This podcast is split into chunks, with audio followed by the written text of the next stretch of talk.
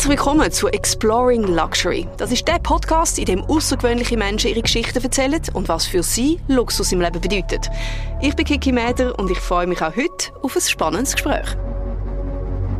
Jeder Markt ist in einer eigenen Luxuskurve, oder? Also die Europäer für mich sind sehr matur in der Luxuskurve. Das heißt, es geht eigentlich primär nicht mehr darum, dass man große Autos kauft, schwere Teppiche, einen Haufen Gold, sondern es geht mehr um die Experience, den Moment. Das ist eine ganz spannende Ausgangslage für Hotels, um sich entsprechend positionieren. Er weiß, wie man Gästen ein unvergessliches Erlebnis bietet. Als leidenschaftlicher Hotelier hat Marco Zanolari schon an der schönsten Destination auf der ganzen Welt geschafft. Bis vor kurzem war der 46-Jährige noch Vorsitzender der Geschäftsleitung im Grand Resort Bad Ragaz. Neu ist er jetzt der CEO von der Living Circle Group. Er führt damit gerade vier Luxushotels, zwei Restaurants und zwei Bauernhöfe aufs Mal und will dort die Nachhaltigkeit im Luxussegment auf ein ganz neues Level setzen. Wie er das schaffen was ihn besonders prägt hat und wo die Gäste die grössten Anforderungen stellen, das erzählt er uns jetzt. Exploring Luxury, der Podcast von Mercedes-Benz Schweiz. Es ist Montagmorgen und ich habe Marco Zanolari vor mir.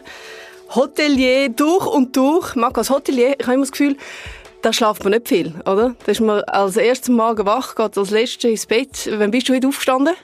Ja, heute bin ich ja relativ früh aufgestanden, wie fast jeden Tag. Und ähm, ein bisschen Sport machen am Morgen einmal, einfach um den Kopf ein bisschen sammeln, zum Gedanken sammeln. Und dann ähm, zum Morgen mit dem Kind und der Frau und dann geht es arbeiten. Was heißt relativ früh, um das einordnen Für mich 36 ist relativ früh. Ja, ja, das lange, oder? Ja. und vor allem bist du ja dann mit dem Betrieb und so, das dauert ja bis in die Nacht rein. Ist das so? Ist das ein, ein Klischee oder ist das wirklich so, dass man als Hoteldirektor eigentlich relativ wenig Schlaf hat?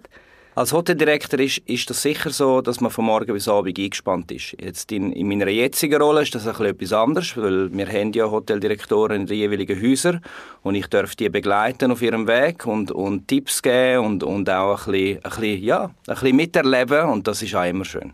Genau, wir müssen das jetzt noch ein bisschen einordnen bei dir. Du bist seit 2016 bist du im Grand Resort Bad Ragaz gsi, eigentlich der Hoteldirektor.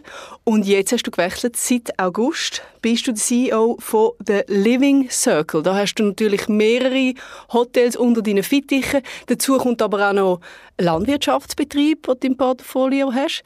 Also äh, da hast du jetzt die ganze Bandbreite. Was ist da so der Unterschied? Wie muss man da umdenken? Ja, es ist natürlich so, dass in, in Bad Ragaz habe ich ähm, die Hoteloperative geführt für, äh, für sechs Jahre und habe sie begleitet, umgebaut, optimiert, ähm, Kultur haben wir können ändern, wir haben können die Organisation ändern, es war also wirklich ein spannender, ein spannender Auftrag gewesen. und das letzte Jahr habe ich Gesamtverantwortung dürfen übernehmen über das ganze Resort was auch super spannend war. Und dann hat sich eben die Möglichkeit ergeben, auf Zürich zu kommen und äh, die Living Circle Group dürfen zu übernehmen, was eine ganz diverse äh, Unternehmung ist, mit verschiedenen Betrieben, sechs Hotellerie, Landwirtschaft und das genau. ist mega spannend. Du hast das jetzt so ein kleines anderes Statement gemacht. Also Bad Ragaz ist ja hast du eigentlich total auf den Kopf gestellt, oder? Es ist ja mehr eher so ein schon immer ein Luxusresort aber dann ein leicht verstaubtes Image gehabt, eine Zeit lang und dann bist du gekommen und hast es eigentlich zu einem Lifestyle-Betrieb gemacht für auch junge Leute, Familien, die sich gut gehen und die dann auch äh, äh, das Wellness geniessen. Und für das hast du aber dann auch gewisse Risiken eingegeben, oder? Das ist auf jeden Fall so. Also es geht natürlich nie ohne äh, visionäre Besitzer dahinter, wo, wo Freude haben an Veränderung und das ist in Ragaz gegeben. Und das ist eigentlich die Grundlage gewesen. Und damals haben wir angegriffen und gesagt, wie können wir das Resort in, in Zukunft führen? Wie können, wir, wie können wir das Resort so positionieren, dass es wieder relevant ist im Land und auch wieder viel Freude bereitet? Und wir haben richtig in, in Kinder investiert. Wir haben ähm, ein tolles Kinderprogramm aufgebaut. Und das ist natürlich lässig, oder? Dann haben plötzlich Kinder ihren eigenen Ort. Das erlaubt beiden den richtigen Platz, die richtige Ruhe oder den richtigen Spass. Das tut automatisch den Eltern natürlich Freude machen, oder? Da haben wir schon zwei Generationen, wo wir recht gut können abholen Und dann natürlich Großeltern. Und Großeltern ist ganz ein wichtiger Faktor, wo in der Schweiz oft ihre Familien einladen. Und dann, wenn man alle Generationen am Abend am Tisch hat und jeder hat etwas zu erzählen, hat man schon viel erreicht. Also das ist so der Familie, äh, die Familienausrichtung die wir haben können umsetzen Gleichzeitig haben wir gesagt, wir müssen ein Lifestyle-Element in das Resort bringen. Und wir haben uns klar in Kulinarik verliebt, wir haben in Kulinarik investiert und haben unglaubliche Resultate geschaffen. In, in wenigen Jahren, in nur fünf Jahren, haben wir können sechs Michelin-Sterne äh, erarbeiten. Ihr habt Sven Wasmer an Bord geholt, wo wir ja auch schon in unserem Podcast hatten. Genau. Äh, dort hatte er ja noch nicht seine drei Sterne gehabt. Er war natürlich schon ein aufstrebender Stern gewesen, aber es ist ja auch ein Risiko, wenn er speziell für den Koch ein, ein Restaurant bauen wird und man natürlich so viel investiert auch, um nicht zu wissen, wo das dann herführt. Das ist sicher so. Ich glaube aber, Vertrauen im Menschen ist etwas, das sich auszahlt. Wenn man in Menschen vertraut, in Menschen investiert, an Menschen glaubt, wird man selten enttäuscht. Und das ist sicher Meinst? der Fall gewesen. Ich glaube schon, ja. ja. Ich glaube schon. Es ist klar ist das nicht immer gegeben, aber man muss ein bisschen Menschenkenntnis haben vielleicht auch. Und ich glaube, mit dem Sven hat die Chemie gestimmt mit uns und wir haben gefunden, wir gehen das Projekt zusammen an, wir gehen den Traum miteinander an und haben ihn können umsetzen. Und das hat am, am Resort sehr, sehr viel gebracht und, und auch am Sven und auch uns allen und wir haben so viel Freude gehabt miteinander, wo der dritte Stern dann gekommen ist. Das ist unglaublich viel Stolz für das ganze Team, für die viele Arbeit, die investiert worden ist. Ja, es war ein, ein unglaublich schönes Resultat. Gewesen. Wir haben natürlich den Sven auch gefragt, wie er äh, Zusammenarbeit mit dir gefunden hat und das hat er uns erzählt. Was ich sehr geschätzt habe an der Zusammenarbeit mit Marco ist, äh, dass er ein extremes visionäres Denken hat. Er hat immer das große ganze Bild gesehen und hat wirklich dann auch jeder können mit ins Boot nehmen und hat die Vision gemeinsam dann können vorantreiben. Die Vision gemeinsam vorantreiben. Wie gehst du vor? Was für Fragen stellst du dir, um Vision zu kreieren? Ich glaube, ein Teil darin ist was man spürt und was man gerne würde können umsetzen. Ich glaube, man, man spürt ein bisschen den Zeitgeist, wo wenn die Leute hin, was kann man rausholen aus einem Betrieb und wie kann man einen Betrieb relevant machen in Linie mit dem, was, was die potenziellen Kunden oder die heutigen Kunden eigentlich wollen. Und das ist, ist noch schwierig, um einen Finger drauf zu haben. Es ist etwas, wo einem mir kommt das irgendwie in den Kopf und ich denke, wow, das wäre noch lässig, das könnte gut funktionieren. Ich spiegle das möglichst breit mit Mitarbeitern, Kollegen, Familie, was sie davon denken. Und ein Haufen Sachen sind recht äh, wild, oder? Es sind nicht Ideen, wo man sagt, uh, ist das machbar oder nicht machbar. Ich glaube, es gibt, es gibt nichts, was nicht machbar ist. Man muss können glauben, man muss können träumen, man muss sich nicht einschränken lassen über, ja, das geht nicht wegen dem oder dem. Und das ist sicher etwas, was ich gelernt habe über viele Jahre im Ausland leben, wo man viele Sachen sieht, wo eigentlich in der Schweiz so nicht möglich wäre. Zumindest sagt man mhm. sich das. Aber das ist einfach mhm. nicht wahr, oder? Es ist, ich glaube, die Limiten setzen wir uns selber und wenn man die Möglichkeit hat, die Limiten zu durchbrechen, immer ganz kleine Schritte und die Leute sehen plötzlich, es ist möglich. Es ist möglich, nach den Sternen zu greifen. Doch, es funktioniert ja doch. Und wenn einmal etwas nicht funktioniert, dass man eben nicht aufgibt, oder? Sondern das zelebriert sagt, wir haben zwar wir haben zwar einen Fehler gemacht, kein Problem, machen wir etwas Neues, oder? Und einfach immer wieder aufsteht. Und das motiviert Teams, das motiviert äh, die Umgebung, zum zu schauen, sind die verrückt, warum machen die denn das? Und, und das ist in der Schweiz leider oder zum Glück äh, selten, dass es Leute gibt, die das machen. Und das funktioniert sehr, sehr gut. Beispiel Bad Ragaz hat das sehr gut funktioniert. Würdest du sagen, du bist ein Buchmensch? Das funktioniert bei dir intuitiv oder sammelst du auch Daten, um es ist ein bisschen beides. Zum einen ist es sicher ein, ein Bauchgefühl, wo man sagt, das wäre eine lässige Idee. Zum anderen braucht man natürlich Daten und man braucht Businessplans, um es auch irgendwo, irgendwo präsentieren. Es hat mhm. ja immer Investoren dahinter. Mhm. Ja, hat Investoren dahinter, die natürlich äh, allein ein Bauchgefühl vom Zanolari dem nicht glauben. Und entsprechend wäre es sicher nicht schlecht, wenn man so ein paar Daten und ein Business, ein Business Case äh, aufbaut. Du hast es angetönt, du bist viel im Ausland äh, unterwegs gewesen gelebt, geschafft. Äh, ich würde gerne noch ein bisschen mehr auch über, über deinen Werdegang reden. Äh, Hotelfachschule Lausanne, das ja, ist eigentlich der Ursprung. Hotelier, das ist, ja, das ist ja kein Beruf, das ist eine Berufung. Würdest du das so unterschreiben? Ja, es ist sicher, sicher ein, ein Beruf, wo man sich gut muss überlegen muss, ob man den machen will. Und weil es halt, wie du eingänglich richtig gesagt hast, einen Haufen Zeit äh, braucht, äh, ein langer Weg ist, ein, ein, ein Haufen Opfer bringt, gut, das bringt man mit Freude, wenn man die Prüfung macht mhm. und, und, es ist eine schöne, eine schöne Sache, aber man hat halt wirklich oft mehr Zeit im Betrieb als daheim. Mhm. Äh, es, ich glaube, es vermischt sich auch, oder? Diesbezüglich nicht. Ja, das ist, das ist so. Ja. Meine Frau könnte das attestieren, dass sie da immer wieder dürfen an verschiedenen Events dabei sein Und das ist, das ist schon sehr spannend, wenn man eigentlich jede Silvester, jede Weihnachten im, im Hotel verbringt. Ja. Mhm. Deine Frau kommt aber auch aus der, ihr habt euch im Studium kennengelernt, oder? Wir sind beide in der gleichen Klasse in Lausanne. In der gleichen Klasse in Lausanne. Also von dem her kommt natürlich schon das Verständnis auf, aber ich kann mir vorstellen, es ist extrem schwierig, da irgendwie eine Linie zu ziehen zwischen eben dem Privatleben und dem Arbeiten. Es vermischt sich ein bisschen. Also es ist ja dann auch irgendwann so ein bisschen der, wie eigene Betrieb und entsprechend passt das eigentlich ganz gut zusammen. Ja. Ich hatte eine ganz gute Freundin von mir in der Unterstufe, gehabt, wo, äh, die haben ein Hotel gehabt. Das habe ich geliebt. Ich habe das faszinierend gefunden, wie sie da können in dieser riesen Küche sein, immer à la carte bestellen und all die verschiedensten Zimmer und die Eltern sind da rumgewuselt. Also es hat schon eine gewisse Faszination und die haben effektiv dann auch in dem Hotel gelebt, aber das würden die so nicht handhaben natürlich. Da ziehst du schon eine Grenze. Wir haben an verschiedenen Orten in dem Hotel gelebt und wir haben uns irgendwann einmal bewusst dafür entschieden, nicht mehr in den Hotel zu leben. Speziell, wo wir, wo wir ein Kind bekommen haben, haben wir gesagt, es macht für uns Sinn, nicht in den Hotel zu leben. Damit die Kinder auch den Unterschied zwischen Hotelleben und normalem Leben verstehen, weil für Kinder ist das schwierig, oder? Wenn, mhm. wenn das Kind bist vom, vom Direktor, dann ist das schwierig in der Vermischung, bin ich ein Gast oder schaffe ich da für ein Kind? Und wir haben das für unsere Kinder nicht wollen. Mhm.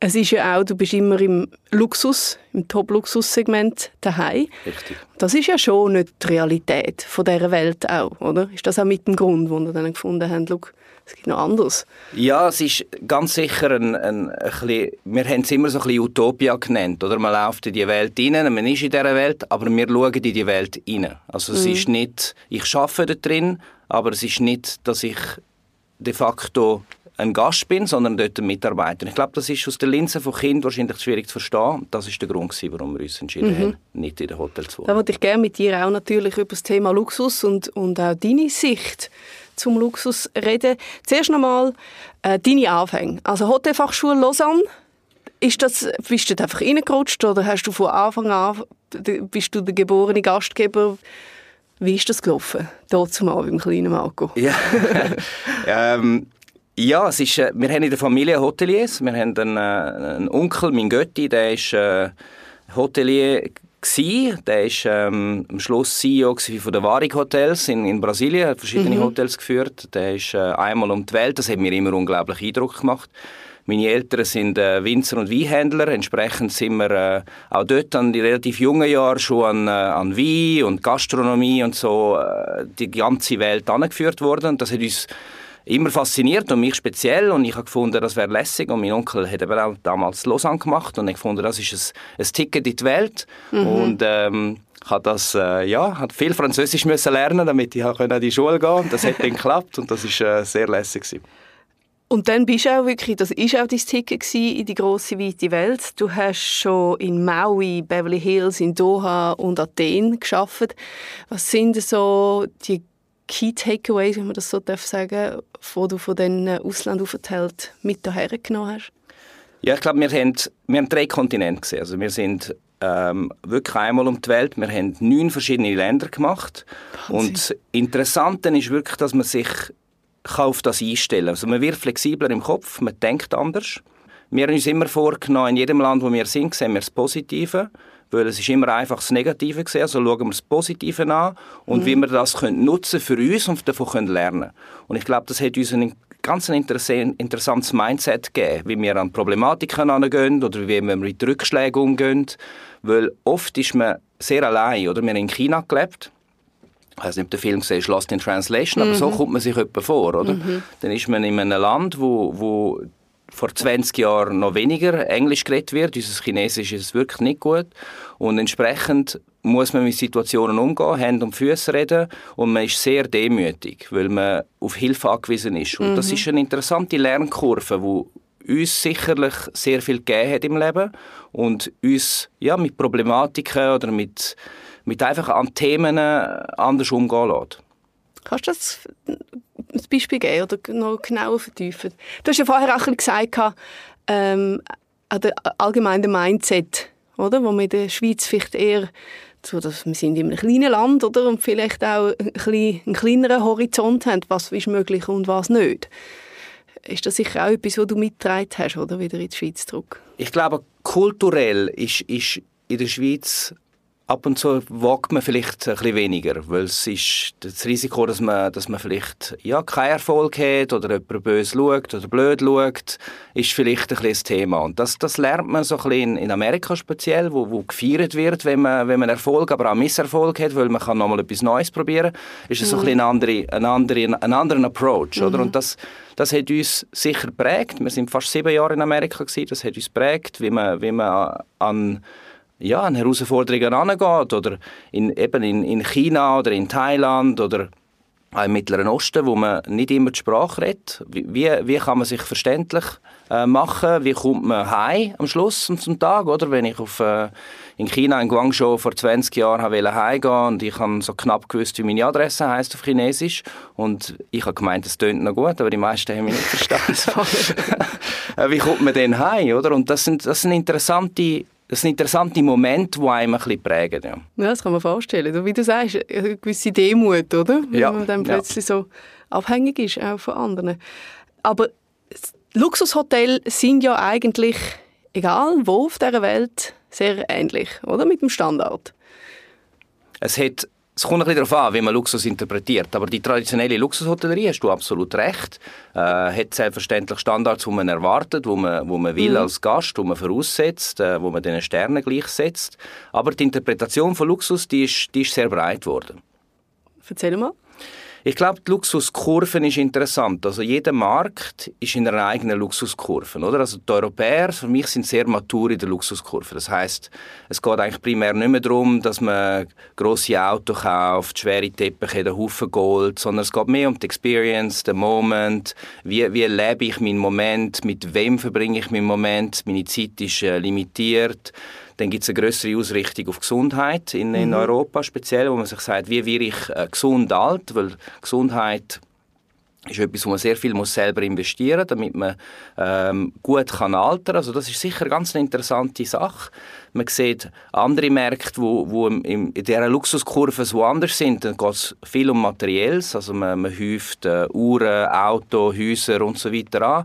Und ich sehe Märkte, wo, das, ja, wo die Kurve ein bisschen abflacht, im Sinne von, das ist vielleicht nicht mehr primär, muss ich noch eine zweite oder dritte Uhr haben, sondern wie verbringe ich wirklich äh, ja, Zeit mit jemandem, den ich gerne habe oder wo ich gerne Zeit will verbringen und wie verbringe ich die Zeit, mit wem und wo. Mhm. Und das mhm. ist recht spannend. Oder was kann ich lernen äh, in meinem Leben, um mich selber zu optimieren. Und das ist eine ganz spannende Ausgangslage für Hotels, um sich entsprechend zu positionieren. Es ist also gar nicht so einfach zu sagen, aber wenn sich ein Hotel als Luxushotel positionieren darf, weil der Begriff sehr breit kann interpretiert werden das liegt eben auch daran, dass die Verwendung von Hotelsternen nicht international obligatorisch ist. So kann es sein, dass ganz andere Symbole für die Bewertung benutzt werden oder dass die Standards für die Sterne nicht ganz übereinstimmen. Um den Vergleich von Hotels für Gäste einfacher zu machen, gibt es die Hotel Stars Union. Mittlerweile arbeiten 20 Länder in ganz Europa, unter anderem auch die Schweiz, mit Hotel Stars Union zusammen. Sie haben sich auf einheitliche Kriterien für die Hotelsternenklassifizierung geeinigt. Und das ist jetzt natürlich alles aus Sicht vom Gast. Der Marco Zanolari hat mir aber auch erklärt, warum es als Manager von einem Luxusbetrieb so wichtig ist, auch den Fokus auf die Mitarbeitenden zu setzen. Ich bin sehr lange bei Four Seasons gewesen, äh, ja. Hotels and Resorts und, und Four Seasons hat eigentlich vor vielen, vielen Jahren ihren Fokus auf die Mitarbeiter gesetzt. Er hat gesagt, wenn wir unsere Mitarbeiter gut behandeln, dann behandeln sie unsere Gäste gut, also wird, unser, wird unsere Hotelgruppe wachsen und, und ähm, damals ist nicht bei allen der Fokus auf Mitarbeiter gewesen. Heute tun das sicherlich sehr viel sagen. Aber ob sie es dann machen, ist eine andere Sache. Bei, bei Four Seasons ist es definitiv so gewesen, dass man sich als Manager ähm, hat müssen lernen, wie gehe ich gut mit meinen Teams um, wie fördere ich meine Teams, wie entwickle ich meine Leute, damit die Leute in der Firma bleiben. Und ganz, ganz wichtig ist, wenn jemand eines Tages sollte gehen, wie redet er über unsere Firma. Mhm. Und das ist ganz, ganz spannend. Das ist am Schluss wirklich der Maßstab, bin ich ein guter Arbeitgeber oder nicht. Und da gibt es verschiedene Programme, wie man, wie man mit Mitarbeitern gut umgeht, aber das ist sicher das Wichtigste und etwas, wo jeder Mitarbeiter schätzt und das hat Four Seasons, wie du richtig gesagt hast, über Kulturen und Backgrounds hinüber ähm, umgesetzt ist, äh, behandle jeden, wie du selber behandelt werden möchtest, oder? Und das, mhm. Das trifft eigentlich in jeder Religion zu, in jedem Background zu und es ist eigentlich einfach Respekt bringen, wie, wie gehe ich mit Situationen um, aber auch ehrlich und wie fördere ich die Leute. Und das, das ist un ein unglaublich gutes Rezept, funktioniert überall und ist eigentlich nicht so schwierig, aber es braucht eine Haufen Disziplin und es braucht natürlich auch Willen. Und das hast du mitgenommen in die Schweiz. Ich glaube, so funktionierst du auch. Wir haben nämlich noch den Jörg Schmid gefragt, der VRP von The Living Circle ja, was so deine Erfolgsschlüssel sage Und das hat er uns erzählt. Was mich an Marco Zanellari sehr beeindruckt hat, ist, dass er konsequent den Mitarbeiter, Mitarbeiterinnen ins Zentrum stellt. Er sagt, nur wenn es unseren Leuten gut geht, könnte auch Exzellenz und Spitzenqualität entwickeln. Und so hat er zuallererst in allen Personalrestaurants äh, gegessen und geschaut, ob stimmt.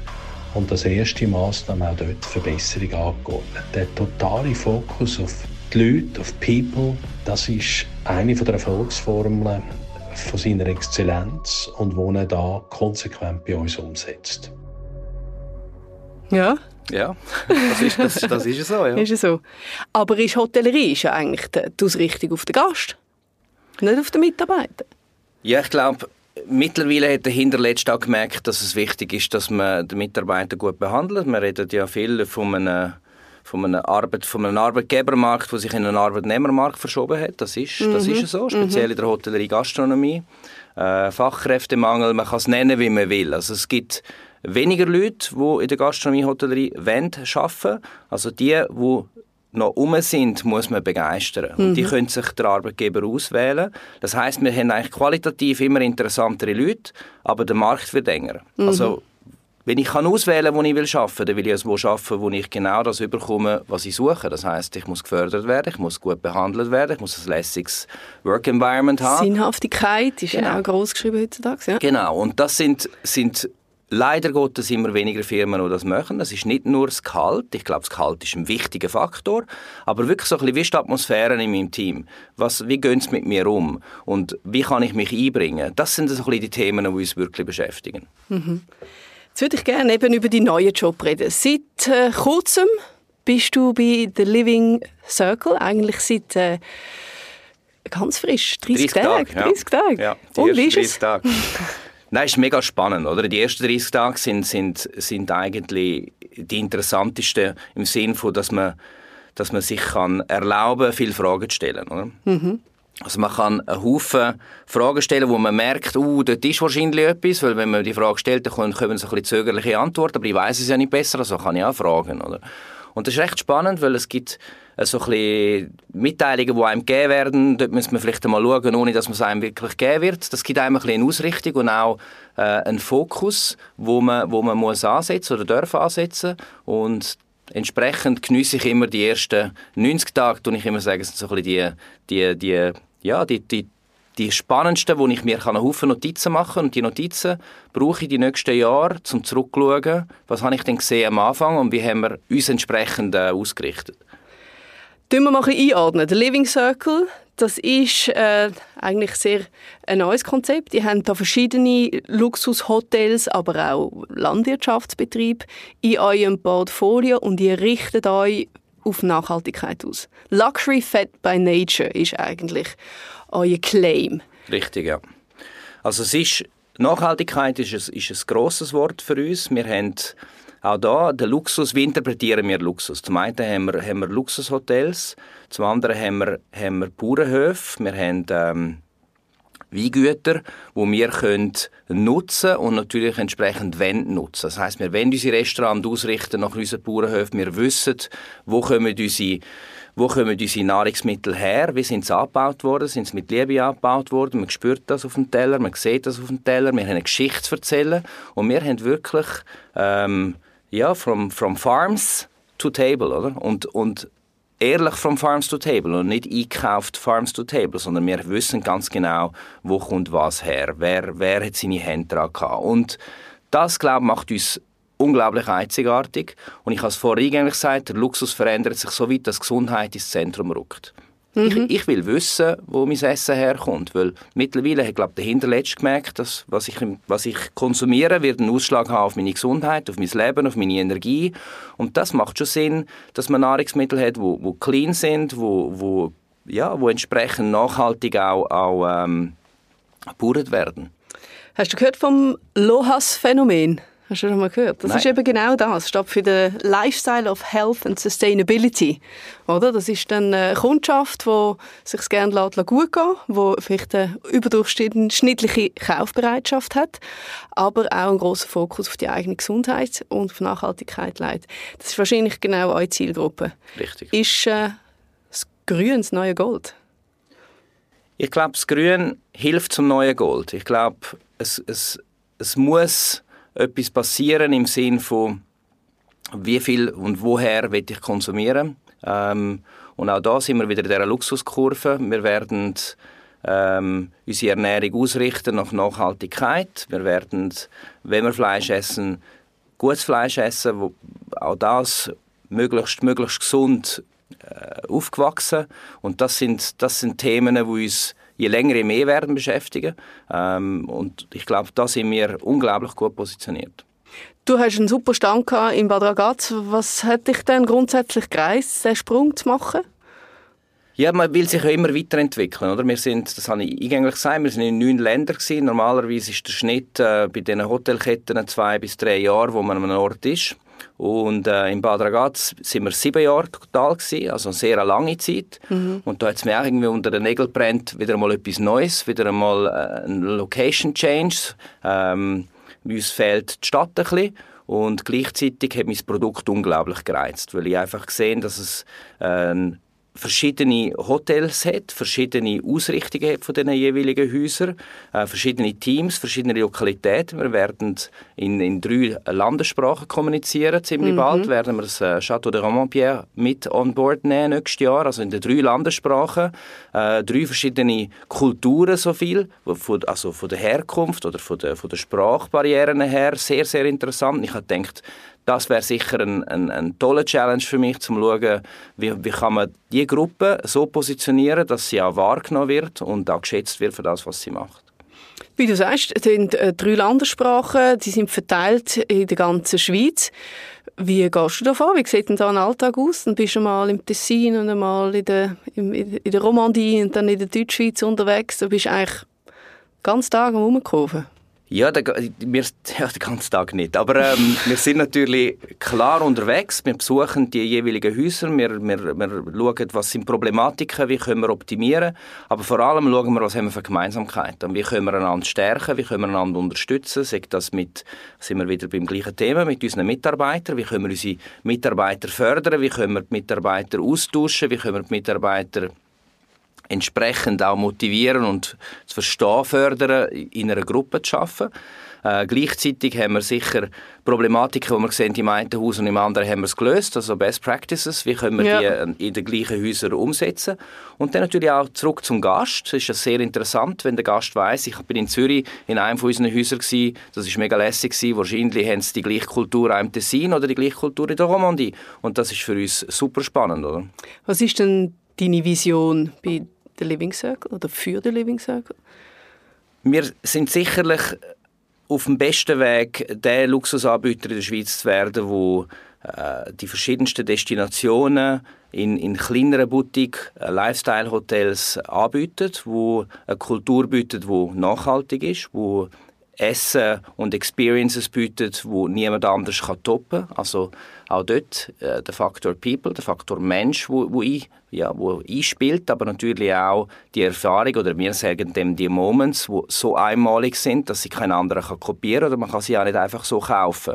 Und ich glaube, das sind so ein bisschen die ja, die, die Experiences, die wir suchen und versuchen, in unsere jeweiligen Häuser ähm, zu installieren. Du sagst, wo niemand anders kann toppen. Was sind so ein bisschen die Schalthebel? Wenn du eben sagst, Investition in die People, äh, wie, wie gehen die da vor, um wirklich das Top-Top-Level an Luxury können zu erreichen? Also unterscheidet euch von anderen Luxushotels? Ja, wir haben sicher vom, vom Product her ein, zwei Vorteile auch, weil wir einfach unglaubliche äh, Gebäude haben oder unglaubliche Locations haben. Und dann kommt es ein bisschen darauf an, wie mutig gehe ich mit diesen Locations um. Also was, was erlaube ich zum sehen was, was, was bieten wir an. Das ist schon kopierbar, das ist, das ist definitiv so. Wenn man, wenn man die richtige Location hat, die richtigen Menschen kann man es kopieren. Aber man muss es dann auch noch wollen, muss dann auch noch den Mut haben, das äh, zu vermarkten und man muss auch noch ich sage mal, äh, eine Hierarchie haben, die flach genug ist, um so Ideen können umsetzen oder? Meistens kommen die aus der Linie, wo sie einfach sagen, wir könnten noch das oder das machen, das wäre eine gute Idee. Sagt das äh, zum Morgen auf dem Steg im, im, im Storchen, mhm. wo mhm. hunderte von Menschen daran vorbeilaufen. Das heisst nicht, dass das äh, für jeden ist, aber es ist sicher sehr speziell, oder? Oder ähm, wir bauen ein, ein Rooftop-Restaurant, «The Nest» in Storchen, wo früher die Mitarbeiter äh, die Ecke war, wo man gesagt hat, das ist eigentlich eine super Location, warum machen wir da nicht das Rooftop daraus? Mhm. Und man sieht über ganz Zürich und es ist ein unglaublicher Moment. Das haben andere auch, das ist uns schon klar. Aber auch dort wieder, es kommt aus der Linie, es ist mutig, es ist anders und jedes Haus, das wir haben, hat so einen Moment. Oder? In Ascona haben wir unglaubliche Reis, Reisfelder, wo, wo ans Hotel angrenzen. Man kann auf die Reisfelder raus, man kann wimmeln, gleichzeitig kann man zurück und in einem Top-Hotel essen, dann kann man am, ja. am Strand unten den Reis essen, wo man gerne hat und so weiter. Das ist schon spannend. Ich finde, Luxus und Nachhaltigkeit, ist das nicht auch vielleicht bis zu einem gewissen Grad, jetzt abgesehen von natürlich, wo die Nahrungsmittel her sind, ein Widerspruch auch. Weil Nachhaltigkeit steht doch auch für Verzicht. Für sich zurücknehmen, für der Natur ihren Platz lassen. Was ist da deine Argumentation? Ich glaube, es kommt ein bisschen darauf an, wie man mit der Natur umgeht. Also wie, wie bauen wir an? Ich glaube, Bauern hat man schon immer und ähm, man will ja auch etwas essen und, und sich, ja, sich ernähren. Also wie geht man mit der Natur um? Wie, wie umsichtig geht man damit um? Die Nachhaltigkeit ist auch für uns ganz klar äh, in der Personalbeschaffung. Wie gehen wir mit unseren Leuten um? Also auch das, wie fühlt man sich Soziale an dem Ort? Mhm. Und das ist auch ein ganz wichtiger Punkt. Jetzt Verzicht ja und nein. Ich glaube, wir haben einen Haufen Nahrungsmittel in der Schweiz, wo man so gar nicht kennt. Und das Wenn was man zum Beispiel hat das ja x-mal bewiesen, mm. dass man kann mit der regionalen Küche unglaublich Erfolg haben. Und es ist eben nicht unbedingt Verzicht, sondern es ist auch irgendwo neu entdecken. Und ich glaube, wir mhm. sind ein bisschen eingeschossen auf gewisse Nahrungsmittel, die wir als luxuriös bezeichnen, aber die müssen eigentlich gar nicht sein. Es ist eigentlich nicht unbedingt Verzicht, sondern es ist, ich glaube, die Nahrungskette ein bisschen neu entdecken, ein bisschen neu lernen, ein bisschen offen sein für Neues. Und dann ist es eigentlich nicht Verzicht, sondern es ist eine Optimierung und gleichzeitig kommt es der Nachhaltigkeit gut. Mhm. Was bedeutet Luxus für dich persönlich? Zeit ist etwas, das ich äh, sehr schätze. Also Zeit mit, mit Menschen verbringen, die man gerne hat. Sei das Familie, sei das äh, zusammen brunchen, zusammen zu Nacht essen, zusammen spazieren, zusammen auf den See. Das ist für mich der absolute Luxus, weil es einfach äh, ja, Momente sind, wo, wo einem bleiben, auch wenn man nachdenkt, wie man aufgewachsen ist, die schönen Momente in der Familie. Ich glaube, das sind so Luxusoasen, die ich gerne arbeiten würde. Und ähm, leider nicht immer so dazukommen, wie ich könnte. Und entsprechend ist es noch luxuriöser. Und du, wo, wo jetzt in dieser natürlich Luxuswelt schaffst, lebst, die meiste Zeit verbringst, wenn du dann eben mal die Zeit hast für dich, fernab von dem, wenn ihr in die Ferien geht, wo gehen ihr hin? Geht campen oder dann äh, Kollegen besuchen im anderen Hotel? Es ist ein bisschen verschieden. Also wir gehen gerne in andere Luxushotels, das ist ja. so. Man will ja auch ein bisschen sehen, was andere machen, genau. oder? Man will ein bisschen dazulernen. Also es ist immer, der Faktor geht immer mit rein. Wir tun meistens ein bisschen Hotel wechseln. Also wir sind ähm, in jedem Ort, wo wir sind, gehen wir, gehen wir verschiedene Produkte oder Hotels anschauen. Was sehr spannend und sehr interessant ist. Und, ja. Jetzt muss ich ein bisschen schmunzeln, oder? Ich, du bist wahrscheinlich einer von denen, wo kannst du abschalten in der Ferien oder siehst du einfach noch potenzielle Ideen und wie gut macht er das und vielleicht was man da könnte noch verbessern. Ich habe einen Bruder, der Gastronom ist und es ist auch noch spannend, mit ihm zu Nachtessen zu gehen, weil natürlich dann die ganze Analyse daherkommt. wie ist es bei dir? Ich gebe mir Mühe, das Kommentieren einmal wegzuladen, damit meine Frau sich das nicht muss, äh, anhören Aber es ist ja so, dass man absch das heißt abschalten. Du hast das vor oder eingänglich richtig gesagt. Das ist irgendwo ein Vermischen, oder? Das ist ein Teil von uns und, und wir schauen äh, Hotels klar mit einem kritischen Auge, aber auch einem offenen Auge an und überlegen uns, das ist eigentlich noch spannend, was die da machen. Wie könnte man das auch für uns umsetzen? Wie mhm. könnte man das ändern? Und, und das begleitet uns das Leben lang. Also es gehört ein bisschen dazu, ja. Mhm. Also eher auch, bewegst dich dann auch im Luxussegment, auch privat, würdest du sagen? Oft, ja. Ist nicht der Camper? Nein, ist, nein. Campen ist also nicht für Marco Zanolari seine Lieblingsbeschäftigung. Fair enough. Er geht sich lieber in anderen Hotels inspirieren lassen. Zurzeit schaut er sicher auch, wie Konkurrenz mit dem Thema Nachhaltigkeit umgeht. Und wie umweltfreundlich lebt er eigentlich privat?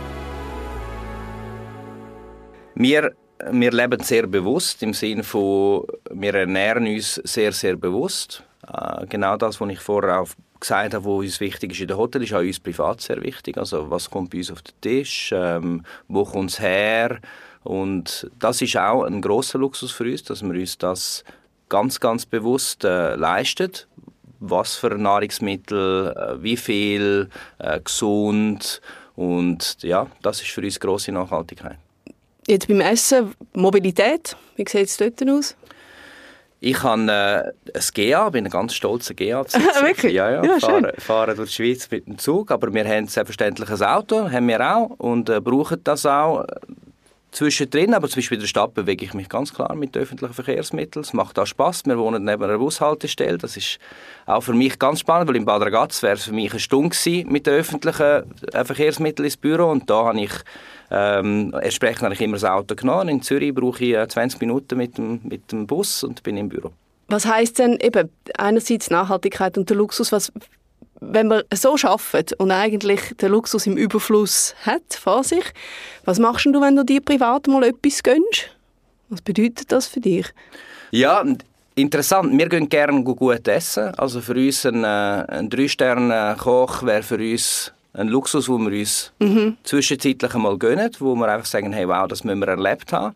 Und für das äh, ja, sparen wir und gehen auch gerne dort essen. Das ist für uns sicherlich ein, ein grosser Luxus. Ähm, Ferien für uns ist ein, ist ein schöner Teil. Also wenn wir gehen, dann gehen wir äh, meistens eben in, in schöne Hotels. Wir versuchen, verschiedene Häuser zu sehen. Und das sind für uns die, die Luxus, die wir uns rausnehmen. Mhm. Ich schließe ja dann immer den Tag mit ähm, den gleichen Fragen. Und äh, das Erste ist, was ist der lux luxuriöseste Gegenstand, den du besitzt? Und Gesundheit gilt nicht in dieser Frage. Auch wenn das natürlich sicher wahr ist. Wir haben, äh, wir haben eine Ferienwohnung in Lugano und das ist für uns der grösste Luxus, den wir haben.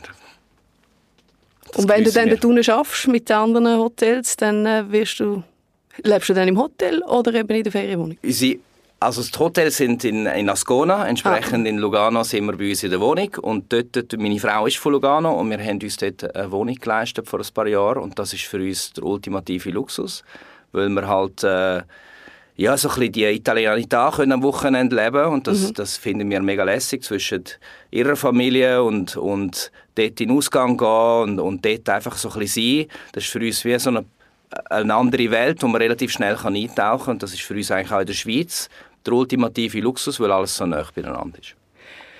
Jetzt, das, ist nicht, das gehört nicht zu den drei letzten Fragen, aber du hast so viel von der Welt gesehen. Bist du gerne wieder zurückgekommen? Oder gibt es einen Ort, wo du findest, später will ich wieder dorthin?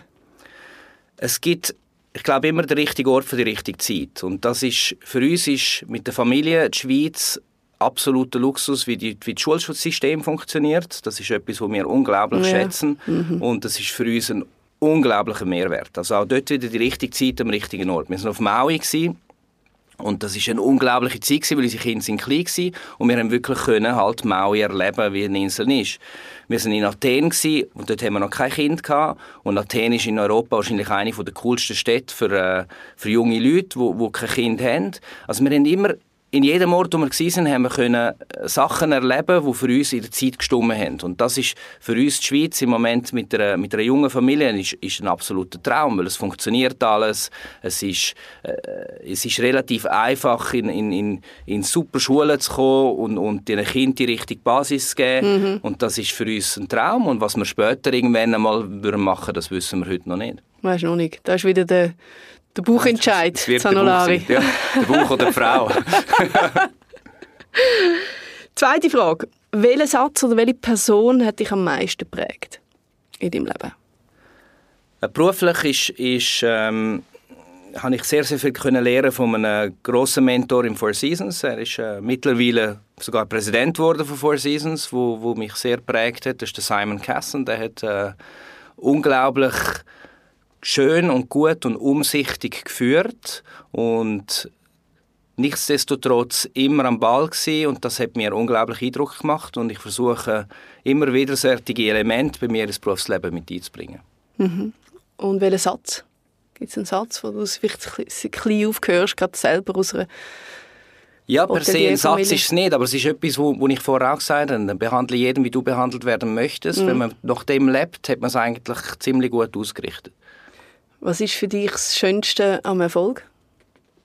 Ja, es gibt einem natürlich einen Stolz, es macht einem Freude, es ist eine Bestätigung, dass viel Arbeit, die einfließt, zum Erfolg führt oder dass man es kann zelebrieren und das macht einem ja unglaublich glücklich. Und du machst es auch unglaublich gut. Pommedio hat dich äh, den neuen Superchef genannt, jetzt in der neuen Position. Ich danke dir ganz herzlich für das Gespräch, Marco, und äh, wünsche dir alles, alles Gute mit deinen Visionen für den Living Circle und alles, was noch auf dich zukommt. Danke vielmals. Merci vielmals.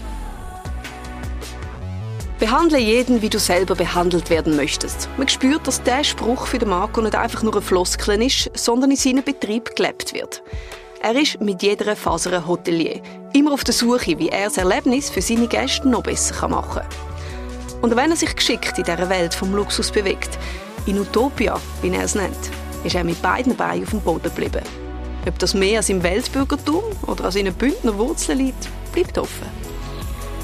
Exploring Luxury, der Podcast von Mercedes-Benz Schweiz.